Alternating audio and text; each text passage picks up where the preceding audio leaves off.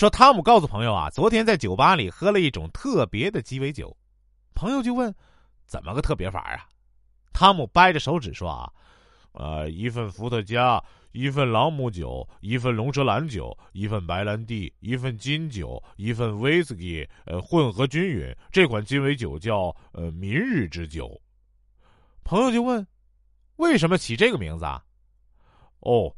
一口干掉，等你知道为什么的时候，呃，已经是明天了。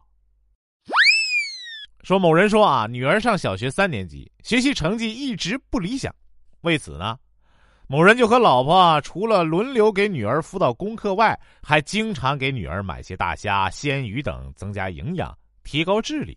考试后呢，女儿拿着成绩单回来，某人就问啊，宝贝儿，考的怎么样？一个优秀。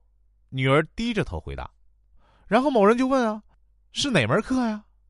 女儿抬起头说：“体育。”我说：“没白吃吧？你们看，我身体越来越结实了。”说一对夫妻啊正在讨论奥运比赛，丈夫就说：“这届奥运会对我来说是个转折点。”妻子就问啊：“什么转折点啊？”